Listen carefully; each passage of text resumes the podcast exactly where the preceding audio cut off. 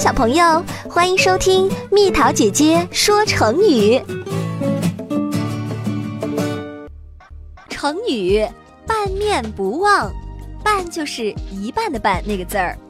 “半面不忘”原意是见过面就不会遗忘，现在是形容记忆力极强。出自《后汉书·阴凤传》，故事说的是东汉时期才子阴凤记忆力惊人。在他二十岁那年，他去拜访彭城官员袁鹤，在袁家坐马车的匠人打开半扇门，露出半边脸来告诉他袁鹤不在家。几十年后的一天，阴凤在路上认出了这个车匠，车匠十分惊叹他的记忆力。以上说的就是成语“半面不忘”。